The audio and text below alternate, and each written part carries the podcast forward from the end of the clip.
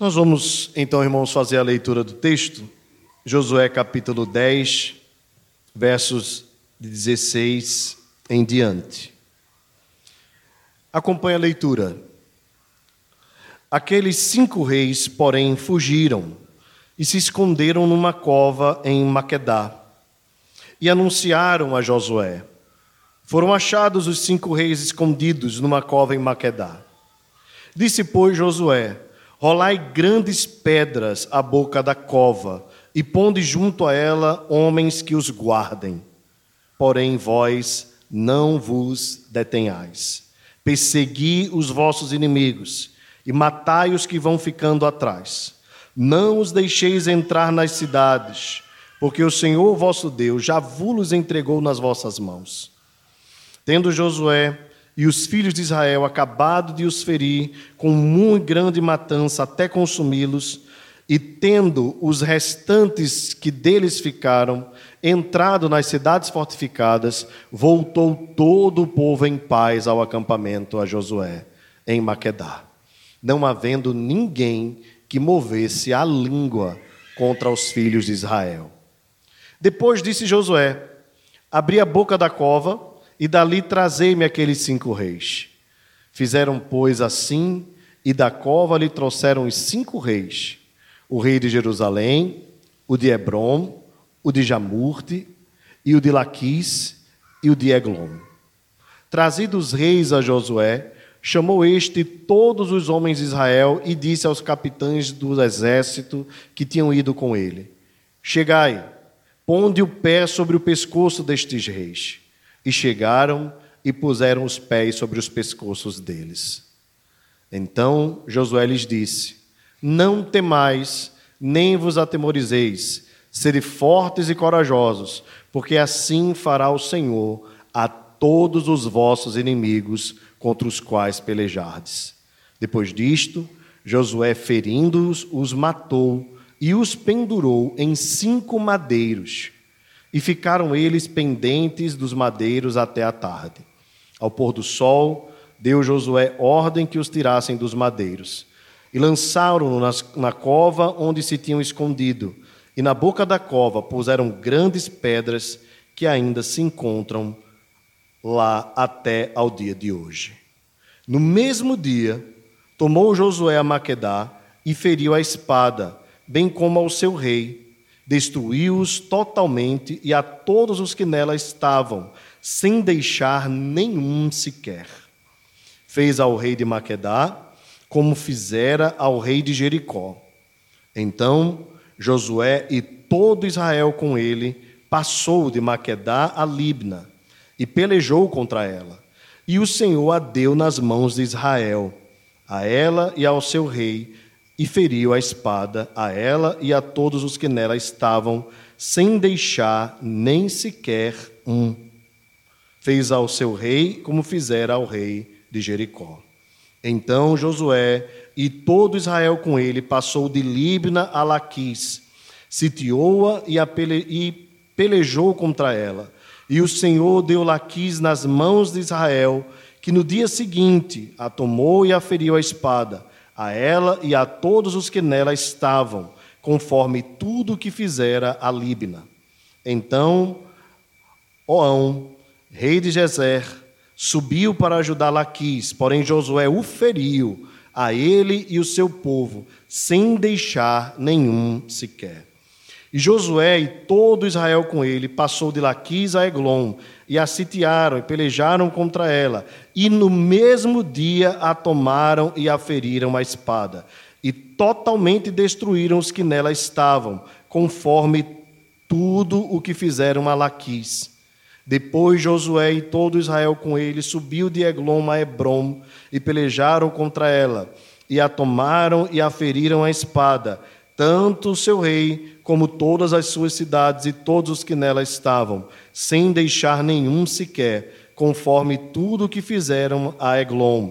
E Josué executou a condenação contra ela e contra todos os que nela estavam. Então Josué e todo Israel com ele voltou a Debir e pelejou contra ela, e tomou-a com o seu rei e todas as suas cidades, e as feriu a espada todos os que nela estavam, destruiu-os totalmente, sem deixar nem sequer um, como fizera a Hebron. A Libna e a seu rei também fez a Debir e a seu rei. Assim feriu Josué toda aquela terra, a região montanhosa, o Neguebe, as campinas, as descidas das águas e todos os seus reis. Destruiu tudo o que tinha fôlego, sem deixar nem sequer um, como ordenara ao Senhor, Deus de Israel. Feriu Josué desde Cades Barneia até Gaza, como também toda a terra de Gozen até Gibeão. E de uma vez tomou Josué todos estes reis e suas terras, porquanto o Senhor, Deus de Israel, pelejava por Israel. Amém. Então Josué e todo Israel com ele voltou ao arraial em Gilgal. Louvado seja o Senhor. Meus irmãos, a leitura destes versos, só a leitura nos cansa, não é? Imagine como foi cansativo o dia de Josué. Josué agora empreende guerra junto com Israel pela ordem do Senhor a todas as nações, todos os povos do sul e do norte. E todos os inimigos do Senhor são destruídos naqueles dias. Apenas algumas outras vitórias menores e aprofundando ainda mais a entrada do povo na terra prometida. Meus irmãos, qual é a lição, ou se eu pudesse trazer um tema para esta mensagem, seria: toda a iniquidade será julgada, toda a iniquidade receberá juízo, todo pecado será castigado. Aqui, irmãos, o que nós estamos vendo é o relato de Deus tomando posse da terra e destruindo todos os seus inimigos, pelejando contra ele e derrubando todas as nações, fazendo assim que se cumprisse a sua palavra que diz: Ao Senhor pertence a terra e tudo que nela há. Mostrando que Deus é Senhor absoluto sobre todas as coisas e que Deus detesta a impiedade. Nós lemos no horário da escola bíblica dominical o salmo de número 36. E este salmo desmistifica um pouco daquilo que ah, muitos irmãos veem quando olham um texto como esse. Talvez nós podemos olhar para aqui e dizer que Deus é um Deus implacável, é um Deus muito ruim, porque ele está matando pessoas e destruindo pessoas. A verdade é que essas pessoas são inimigas de Deus.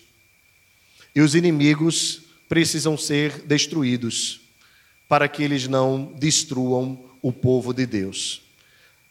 Isso, irmãos, mostra que no mundo não há neutralidade, que no mundo não há em cima do muro, que no, muro, no mundo não há isenção.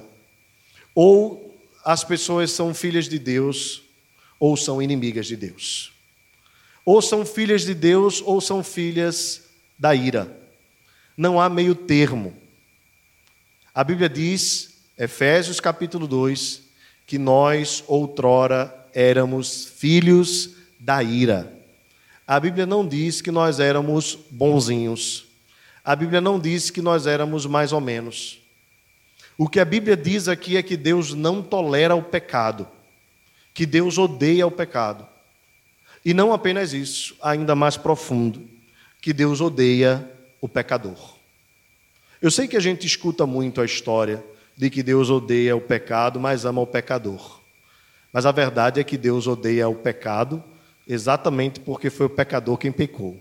Logo, Deus não vai odiar o abstrato, mas o concreto é que Deus odeia o pecador. Todo aquele que não é filho também não é outra coisa a não ser filho da ira. Não existe aquela história que nos contavam os antigos: Fulano é amigo do Evangelho. Só existe dois destinos para o homem: ou céu ou inferno. A igreja romana criou o purgatório. Era uma forma de dizer que as pessoas que depois da morte é, recebessem orações poderiam então ser ah, elevadas a um nível maior. E, inclusive, no período em que a reforma protestante aconteceu, isso era uma grande fonte de lucro para a igreja de Roma. Dizia-se então que quando a, moeda caía no gasofilácio, mais uma alma subia para o céu, saía do purgatório para o céu. E assim a igreja de Roma enchia o bolso com muito dinheiro. Lutero, então, junto com os reformadores, deixaram muito claro que na Escritura, em lugar nenhum, se fala em purgatório. Quando nós vemos, irmãos, Lázaro naquela parábola, ele está no inferno, sentindo sede, e ele clama, o rico, né, melhor dizendo, né, está no inferno sentindo sede, e clama para que ah, Abraão né, ah, peça para que Lázaro traga água para ele. E a Escritura diz que dali ninguém sai. Inclusive, ele diz assim: Pai Abraão, pede para que avisem né, que como aqui é ruim. E, e Abraão diz: Eles têm a lei e os profetas. Ou seja, a Escritura é suficiente para salvar aqueles que foram eleitos por Deus, crerão pela pregação da palavra. Meus queridos, esta mensagem não é a mensagem mais agradável que eu gostaria de trazer para vocês nesta noite. Mas eu queria nesta noite falar sobre o juízo de Deus. Visto que é uma verdade que está na Escritura e que não pode ser negada, e que infelizmente muitos pregadores, com o intuito às vezes até mesmo ah, agradável, bom, de buscar atrair as pessoas, acabam pregando um evangelho florido demais. Um evangelho ah, que não tem juízo, que não tem julgamento. São pregações que não falam mais sobre pecado, porque desagrada a plateia. São pregações que não mais repreendem, corrigem, para não desagradar o público. Mas nesta noite, a mensagem que o texto da Escritura nos traz é uma mensagem de juízo sobre os ímpios. E talvez nesta noite você possa sair daqui, em primeiro lugar, dando graças a Deus, porque Ele vos deu vida, estando vós mortos em vossos delitos e pecados. E porque pela graça somos salvos. E isso é por meio da fé, e não vem de nós, é dom de Deus. E não é porque nós fazemos isso ou aquilo para que ninguém se glorie, não é por obras. Mas também, talvez nessa noite, você saia daqui mais interessado na urgência da pregação do Evangelho, a começar da sua própria casa.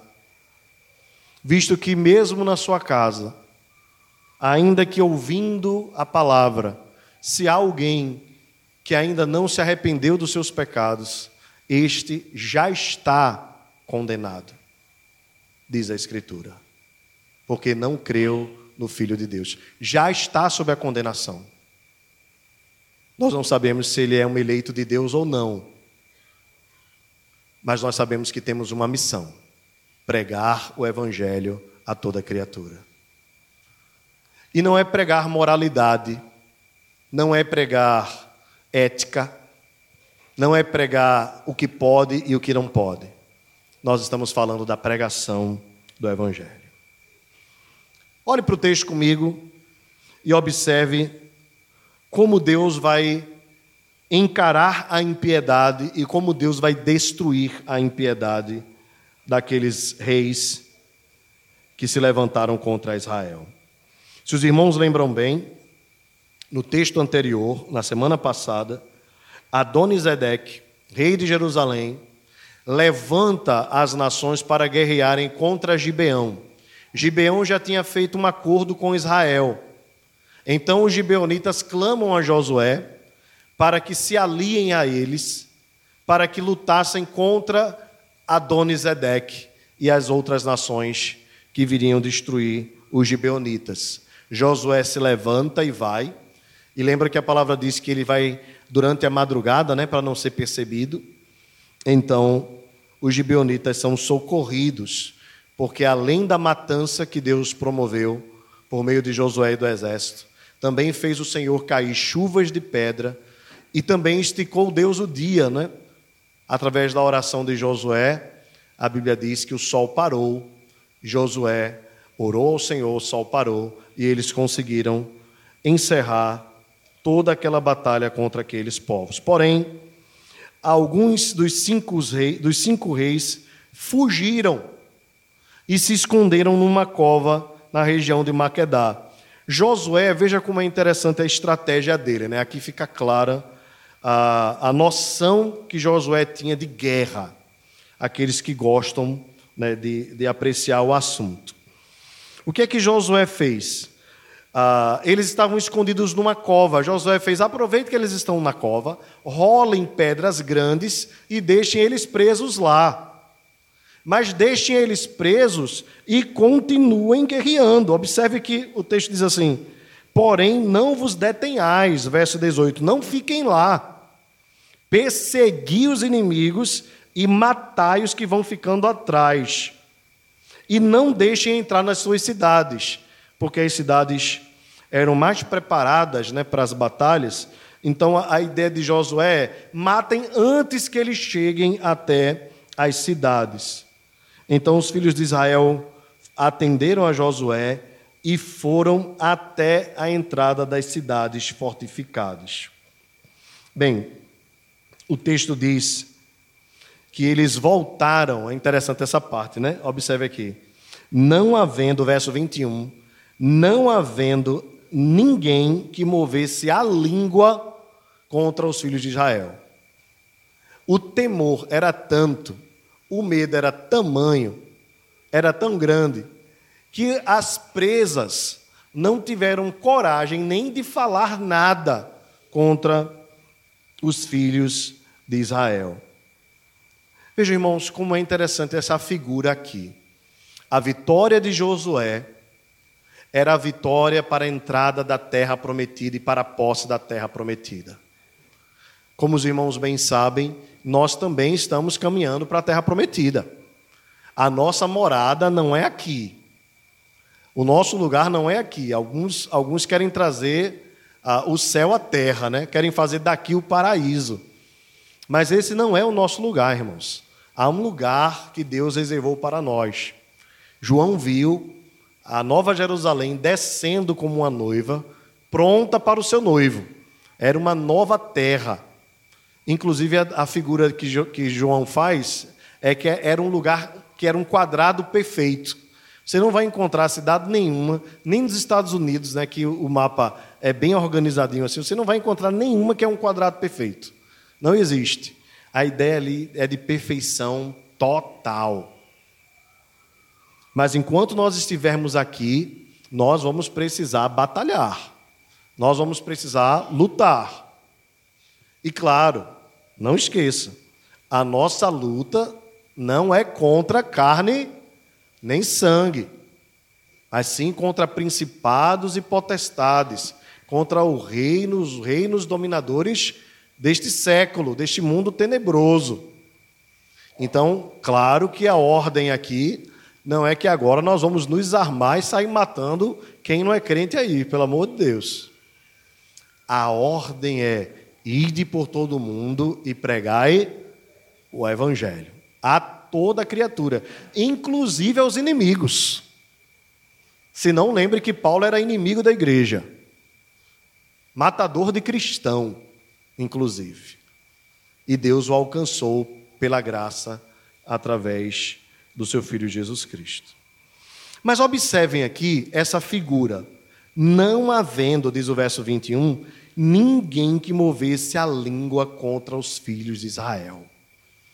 Isso traz para nós, irmãos, uma ideia de que quando Deus consolidar a nossa vitória sobre este mundo, o mundo se calará diante da igreja. O mundo vai se calar diante do povo de Deus.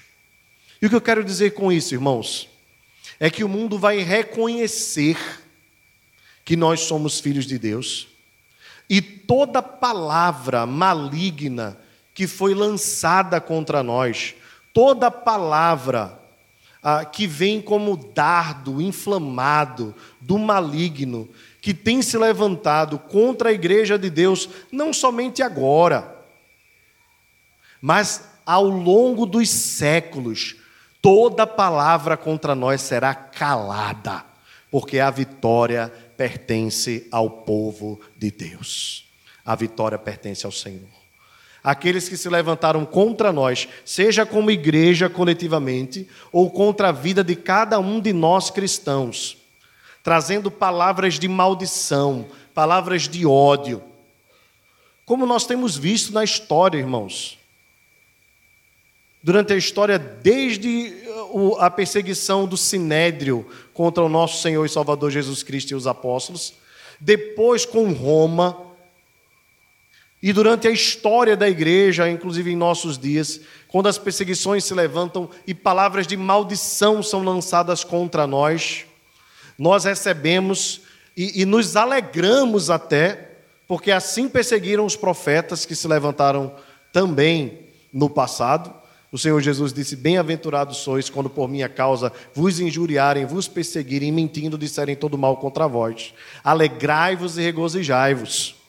Alegrai-vos e regozijai-vos, porque assim fizeram com os profetas que vieram antes de vós. Por isso, irmãos, toda palavra dos ímpios contra a igreja está sendo proferida agora, e nós suportamos, como quem sente dores de parto mas haverá um dia que a língua do ímpio se calará diante da presença da igreja e do Senhor da igreja, porque a vitória pertence ao povo de Deus. Esta semana, um, um líder do PT, Partido dos Trabalhadores, disse que a igreja é a segunda instituição mais odiada do Brasil. Uma pesquisa sem nenhum fundamento. Inclusive, disse que a igreja é não é empática à sociedade, olha, e violenta. A igreja é violenta.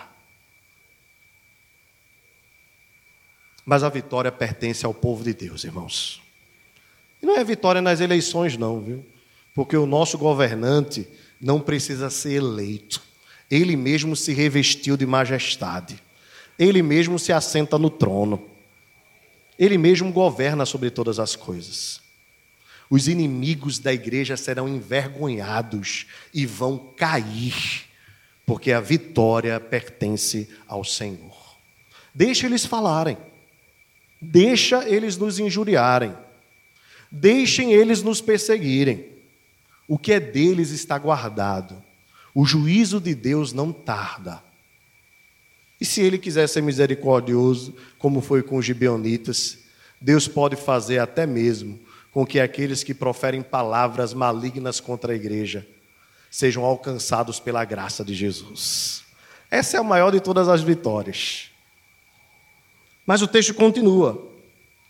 Observe o verso 22, que Josué ah, diz assim: Abri a boca da cova e dali trazei-me aqueles cinco reis. Eles trouxeram os cinco reis. E aqui estão as cidades onde eles governavam. Quando eles trouxeram, irmãos, ah, Josué chamou os homens de Israel e disse para eles assim, aos capitães do exército: Chegai, ponde o pé sobre o pescoço destes reis. E chegaram e puseram os pés sobre os pescoços dos reis. Meus irmãos, que figura isso aqui traz para nós e qual a importância dessa atitude de Josué aqui? Ah, colocar os pés sobre o pescoço do rei era sinal de autoridade, de governo, de poder. Não era ah, nenhum tipo de tortura. Até porque logo depois eles já foram mortos. Não era prática de Israel a tortura. Uh, porém, aqui Josué chama os capitães do exército e ordena que eles façam isso, para que ficassem na memória, ficasse na memória deles que eles deveriam, obedecendo a ordem de Deus, subjugar os inimigos e que o Senhor faria isso com os inimigos deles daqui para frente. Isso também para nós tem um valor muito interessante. Você lembra que quando a Bíblia apresenta Jesus é, no proto-evangelho, Gênesis 3,15, Deus fala à serpente dizendo assim: Porei inimizade entre ti e a mulher, entre o teu descendente e o seu descendente. Este te ferirá a cabeça, e tu lhe ferirás o calcanhar. Quem feriria o calcanhar? A serpente feriria o calcanhar do descendente. Como quem consegue dar uma botada, né? Marcar, cicatrizar, deixar uma ferida. E de fato, Jesus foi ferido, mas ele esmagou a cabeça da serpente. Você sabe bem, a gente não tem muito esse costume aqui, mas quem já viveu no mato, essas coisas todas, sabe que a maneira de você deter de uma vez por todas a serpente é ferindo a cabeça, né? Esmagando a cabeça. Você esmagou a cabeça, acabou. Agora, às vezes as pessoas imprudentes querem pegar na serpente pela cauda, né? E aí ela se vira e acaba atingindo. Mas o proto-evangelho fala de uma vitória que esmagaria a cabeça da serpente. E isto está simbolizado aqui. E é também um símbolo da nossa vitória. Porque um dia, irmãos, os nossos pecados nos levariam ao mesmo castigo que os ímpios estão sofrendo aqui. Mas Deus, pela sua graça, enviou o seu filho, nascido de mulher, sendo obediente até a morte, morte de cruz, ele esmagou a cabeça da serpente. Jesus rasgou a cédula que constava contra nós com uma dívida cravou essa cédula na cruz, prevaleceu e despojando principados e potestades, diz o apóstolo Paulo, escrevendo aos Colossenses, os expôs à vergonha pública e triunfou sobre eles. O que está acontecendo aqui, irmãos, senão um sinal de como Deus vai fazer para destruir todos os inimigos da igreja, inclusive o diabo. Agora, observe que nós já temos aqui a figura do diabo derrotado. O diabo já é derrotado. É por isso que, ainda que o inferno se levante contra nós, ainda que o mal se levante contra nós, ainda que nos firam, nós prevaleceremos, porque o Senhor é vitorioso nas batalhas. Ele esmagou a cabeça da serpente assim como Josué pôs os pés sobre os pescoços dos cinco reis, Cristo Jesus esmagou Satanás, esmagou a morte, esmagou os ímpios e os destruiu. Nós estamos apenas na expectativa entre o já e ainda não, como dizem os teólogos. Já há vitória do Senhor, a vitória já é certa mas não ainda completamente aconteceu. Mas nós temos a certeza que aquele que começou a boa obra na vida da igreja vai concluí-la até o dia final. Ele começou através da sua morte, esmagando a cabeça da serpente. Na cruz, irmãos, o diabo foi derrotado. Há uma ideia muito equivocada que trabalha com a hipótese de que durante o momento em que Jesus estava na cruz, Satanás estava festejando, celebrando. Pelo contrário, Satanás nem queria que ele fosse até a cruz. porque era através da cruz que ele teria vitória sobre a morte e poderia, através do seu sacrifício, conquistar as nossas vidas para Deus. Portanto, Satanás não se alegra em momento nenhum, pelo contrário, ele quer persuadir Jesus a não subir para Jerusalém. Mas Jesus sobe para Jerusalém. Lembra que Pedro disse assim: Senhor, não faz isso a ti mesmo. E Jesus olhou para ele e disse: Arreda Satanás, pois não cogitas das coisas de Deus e sim dos homens. E Jesus vai triunfando até Jerusalém. E apesar da sua morte e do seu sofrimento, Satanás não estava obtendo vitória nenhuma, pelo contrário, ele estava sendo derrotado. E na sua ressurreição, Jesus garante o seu triunfo sobre o diabo, sobre a morte, sobre Satanás, sobre o mundo. Ele esmaga a cabeça da serpente e garante a humilhação dos seus inimigos. Meus irmãos, tenho a certeza que, ainda que nós sejamos feridos, ainda que nós sejamos machucados, ainda que nós passemos pelas mais duras tribulações deste mundo, o nosso Senhor venceu e nós somos mais que vencedores com Ele. Ele já esmagou a cabeça da serpente, portanto, a vitória já é nossa, pelo nome de Jesus, nosso Senhor. Por isso, Josué disse: Não temais, nem vos atemorizeis, sede fortes e corajosos, porque assim o Senhor fará a todos os vossos inimigos. E depois fez mais Josué. O texto diz no verso 26 que Josué, ferindo aqueles cinco reis, os matou e pendurou em cinco madeiros. Aqui, meus irmãos, observem é, é, essa figura, né? Ela não é comum no Antigo Testamento, é, como era comum no Novo Testamento. Você deve lembrar das cruzes, né? No Novo Testamento. É, nós não vemos essa prática costumeiramente em Israel, mas aqui ela acontece. E aqueles homens foram colocados no madeiro até o final da tarde, e então, depois, foram tirados, colocados numa cova e cobertos com grandes pedras. Meus irmãos, esses madeiros aqui, junto com os cinco reis pendurados, tinham um sinal da impiedade sendo castigada. Através do simbolismo destes cinco reis, a impiedade estava sendo condenada. Agora, será que não havia impiedade em Israel? Havia. Israel não era um povo perfeito. E por que os israelitas também não estavam sendo pendurados no madeiro? Porque Deus, pela graça, os havia escolhido para serem o seu povo e para que eles fossem o seu Deus. Da mesma forma, irmãos, nós, outrora, éramos inimigos de Deus, éramos filhos da ira. Esses madeiros aqui poderiam ter cada um de nós, porque nós andávamos distantes de Deus.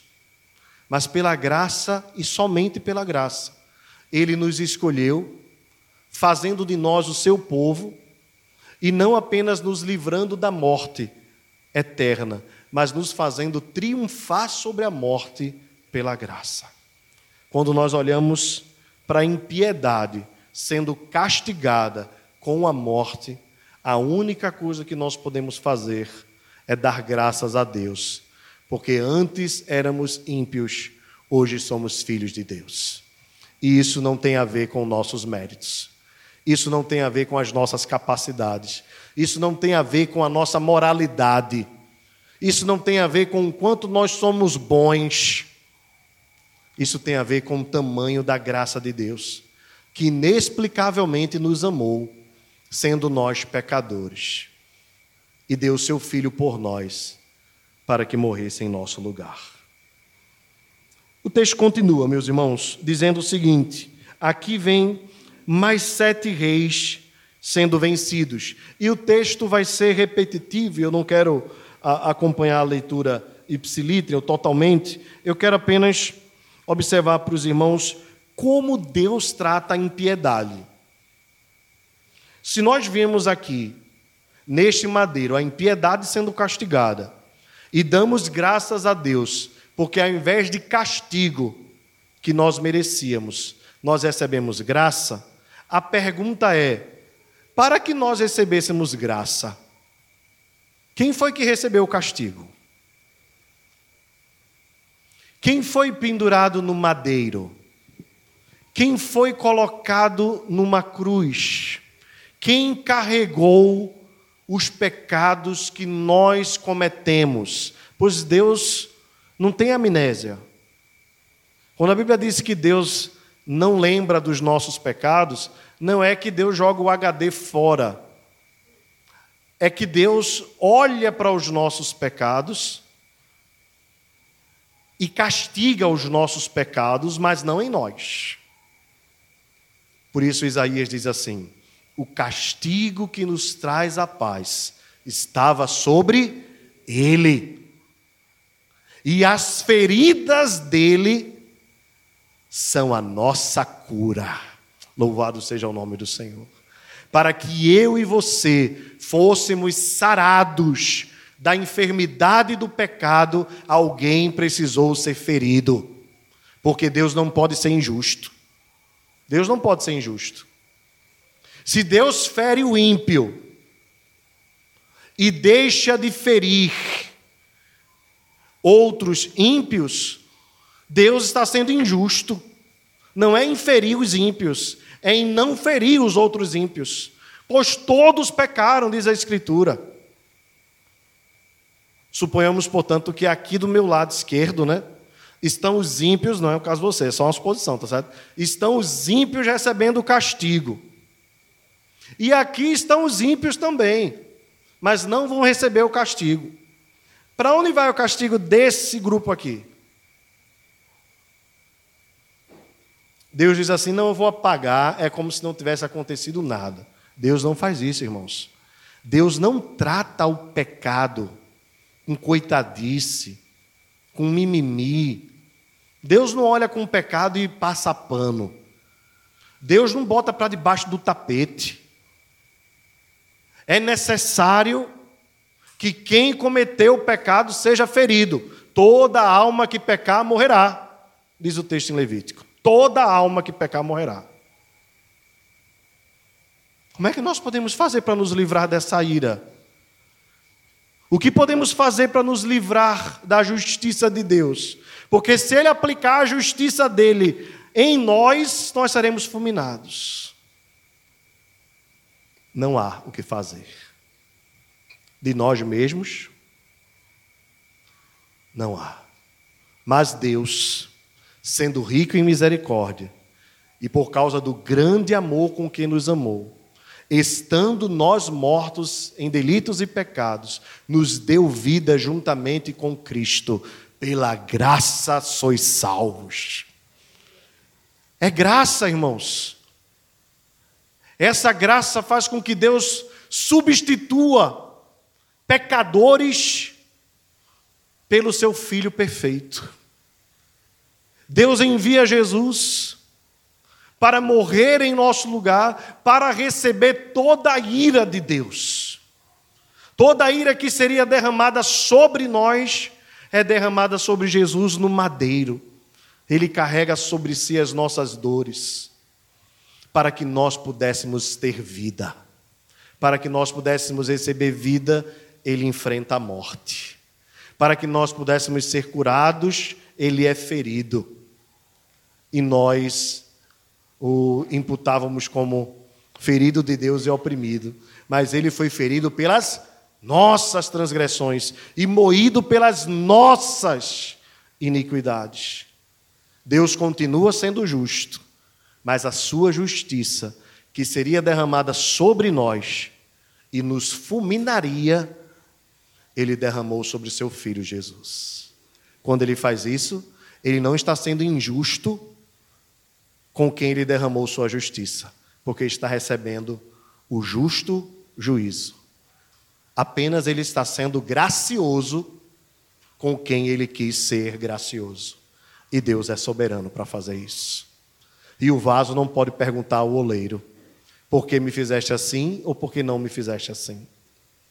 Ele escolhe, elege antes da fundação dos tempos, e no tempo oportuno, pela pregação da palavra, ele chama ao arrependimento e à nova vida. Por isso, irmãos, somos todos salvos pela graça. Tanto os que estão aqui quanto os que estão aqui, tá? Foi só a ilustração. Para que os irmãos do domingo que vem não queiram só sentar aqui do lado de cá, né?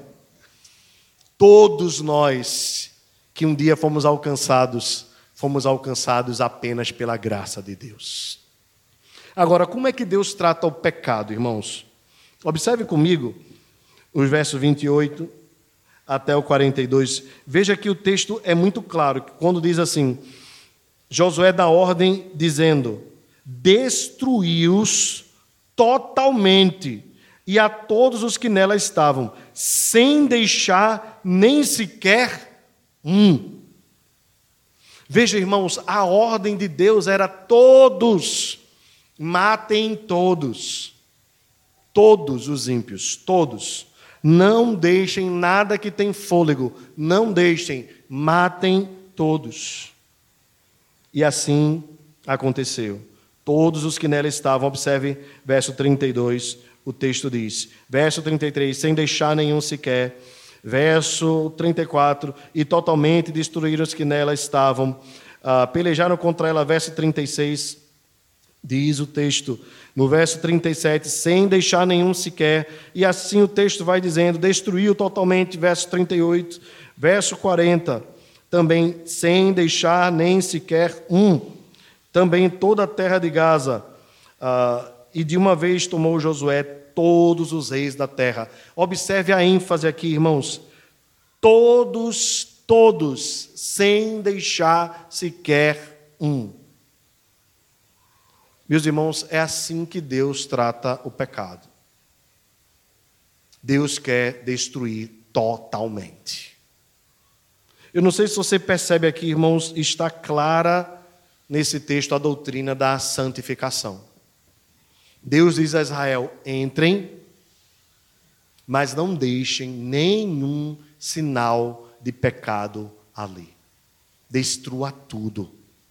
Vocês são um povo santo não deixem nada, não deixem nenhum pecado.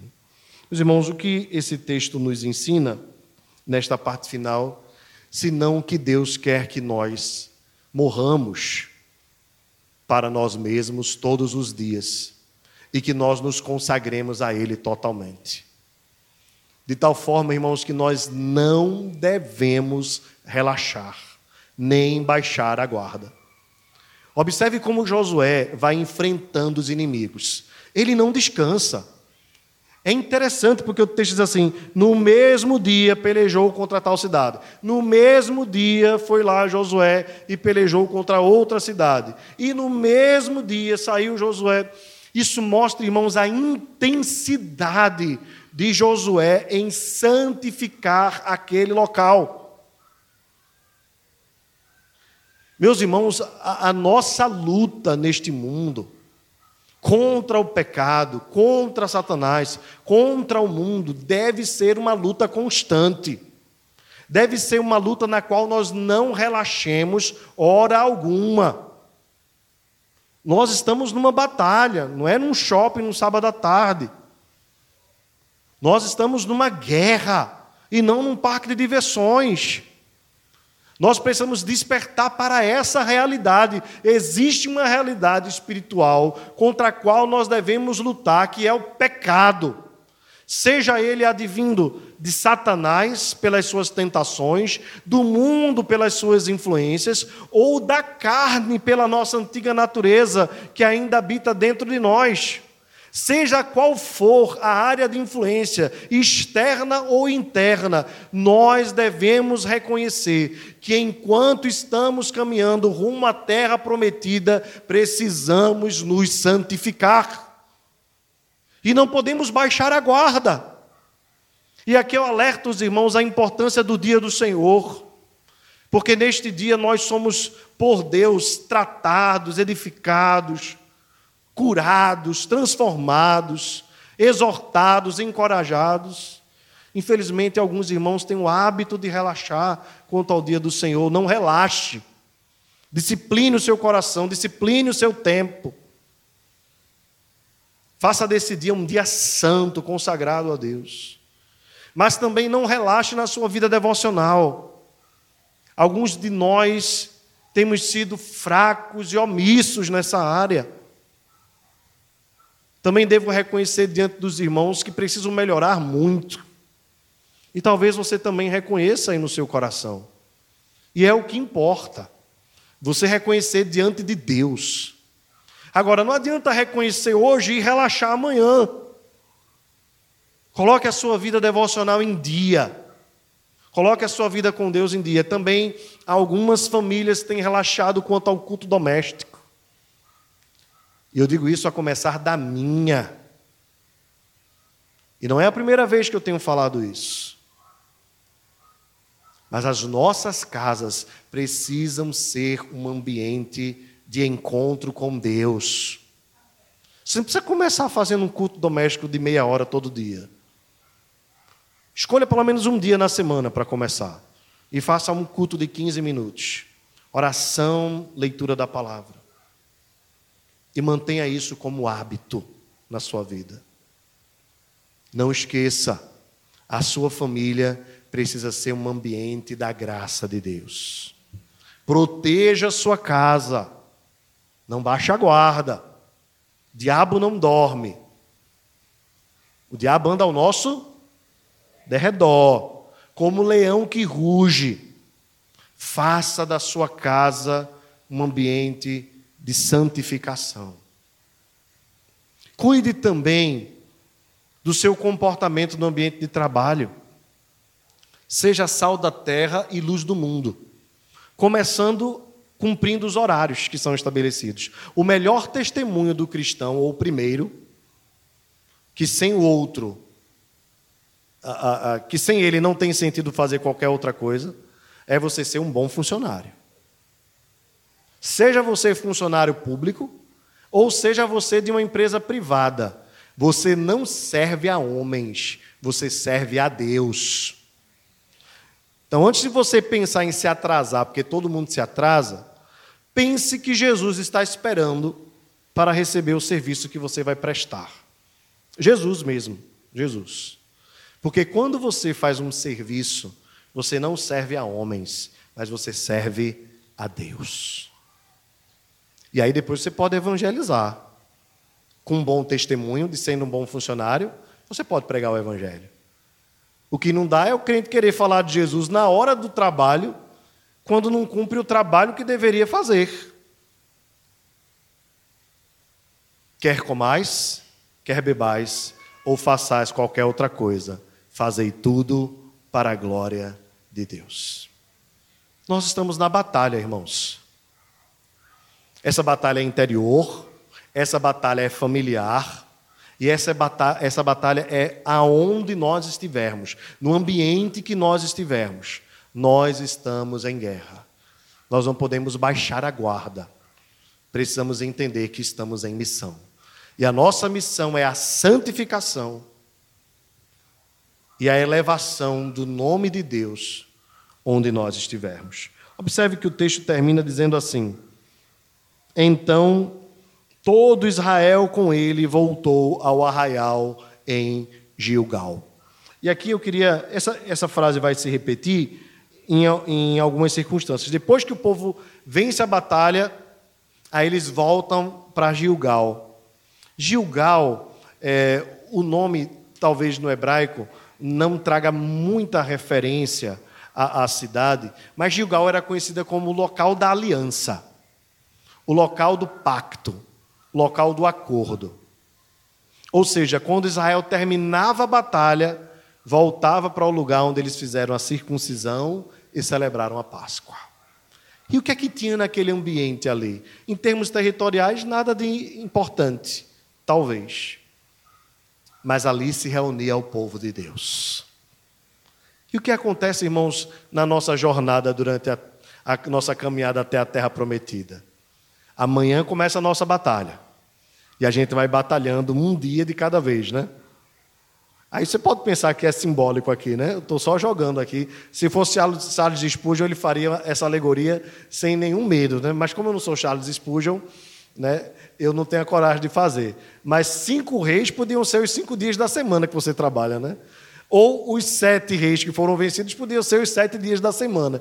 Eu não quero fazer essa alegoria, não. Mas eu só queria dizer o seguinte: no final da batalha, Aí a gente volta para o lugar onde estão aqueles com quem Deus firmou a aliança, que é a igreja do Senhor. E não há lugar melhor do que nos braços do Pai, como nós cantamos, não é verdade? Aqui, meus irmãos, eu me sinto em casa. Aqui a gente se fortalece mutuamente. E assim como o povo de Deus, depois da batalha, volta para Gilgal e se restabelece para enfrentar mais uma batalha, nós estamos aqui para sermos fortalecidos pelo Senhor e pela força do seu poder. Como? Através dos nossos dons, nós nos edificamos. Seja Giane tocando teclado, ou as irmãs que trouxeram o lanche, ou os diáconos que prepararam o ambiente, ou os presbíteros que trouxeram o ensino, ou o pastor que pregou a palavra, ou os irmãos que fizeram qualquer coisa, ou mesmo quando você deu um abraço no seu irmão e desejou a ele a graça e a paz, nós mutuamente estamos nos fortalecendo para enfrentarmos mais uma semana de batalha. E na próxima semana, nós voltaremos para cá de novo. Alguns cansados, outros mais cansados ainda. Mas é aqui que o Senhor renova o pacto conosco. E nós saímos daqui fortalecidos. É por isso, irmãos, que eu conclamo você: não abra mão do dia do Senhor, pela sua própria alma, pela sua própria edificação, pelo seu próprio coração. Lute contra isso. Eu sei que a batalha às vezes é grande. Algumas pessoas colocam na cabeça que o domingo é dia de organizar. Não é dia de nada a não ser do Senhor. É dia da feira da alma, como diziam os nossos irmãos puritanos. É o dia que a gente vem com a cesta vazia e volta com a cesta cheia para abastecer a nossa semana de fé e de esperança. E não importa se vem cinco reis, sete reis, não importa se os inimigos são fortes, a vitória nos pertence. E os inimigos do Senhor vão calar a sua boca diante da vitória do Senhor. E nós esmagaremos a cabeça da serpente. E nós seremos vitoriosos, assim como nosso Deus é vitorioso. A vitória pertence ao Senhor. A vitória pertence ao povo de Deus. Somos mais do que vencedores. Ninguém vai nos deter e as portas do inferno não prevalecerão contra a igreja do Senhor. Você é mais que vencedor. Levante a cabeça. Não desanime. Não deixe as circunstâncias da vida te abater. Não deixe os problemas, os gigantes, os inimigos fazerem com que você tema diante deles. O nosso único temor é diante do Senhor. Os inimigos, os gigantes, os povos, aqueles que batalham contra nós, os obstáculos diante do nosso Deus não são nada a vitória pertence a nós e você é mais que vencedor. Levante a cabeça, não tema, seja forte, seja corajoso. O Senhor nosso Deus é conosco por onde quer que nós andemos. Bendito seja o seu nome para todo sempre. Vamos ficar de pé, irmãos. Ó Senhor nosso Deus, nós reconhecemos que em nós não há capacidade nenhuma, mas o Senhor é o nosso Deus. O Senhor está conosco. Tu és o nosso refúgio de geração em geração. Tu és a nossa vitória. Tu és o arrimo da nossa sorte. O Senhor é a nossa bandeira. O Senhor é a nossa vitória. O Senhor é o nosso refúgio, o nosso socorro. Tu és o nosso Deus e nós não temeremos nada. Ó Senhor, ainda que o inferno se levante contra nós, não se atemorizará o nosso coração Ainda que os inimigos se acampem contra nós e contra nós estoure a guerra, o Senhor dos exércitos está conosco. O Deus de Jacó é o nosso refúgio. Aquietai-vos e sabei que eu sou Deus. Sou exaltado entre as nações e exaltado na terra. A vitória te pertence, Senhor. A nós, a nós, pertence a vitória também porque nós somos um contigo. Tu és um conosco. Tu nos escolheste, foi graça. Foi graça. Mas nós nos lambuzamos na graça. Nós nos deleitamos na graça. Não temos mérito nenhum e reconhecemos que se dependesse de nós estaríamos pendurados no madeiro. Mas porque não depende de nós, porque dependeu da tua graça, o teu filho Jesus foi colocado naquele lugar por nós. E quando os homens pensaram que estavam levantando teu filho para a vergonha, na verdade, estavam levantando para que por meio dele as nações fossem atraídas ao teu nome. E um dia, gente de toda raça, povo, tribo, língua e nação, cantará dizendo: Bendito seja o Cordeiro, a quem pertence a vitória, bendito seja o nosso Deus, a quem pertence a salvação. Digno é o Cordeiro de receber o poder e a glória e a força e a sabedoria e a vitória pelos séculos dos séculos. Louvado seja o teu nome. Senhor nosso Deus, mais uma semana se inicia e nós não sabemos o que nos espera. Mas uma coisa nós temos a certeza: os que esperam no Senhor renovarão as suas forças, subirão com asas como águia, correrão e não se cansarão, caminharão e não se fatigarão. Senhor dos exércitos está conosco. Seja, Senhor, a nossa a tua mão sobre nós. Seja a tua graça, Senhor, sobre nós, como de ti esperamos. Confirma, ó Senhor, as obras das nossas mãos.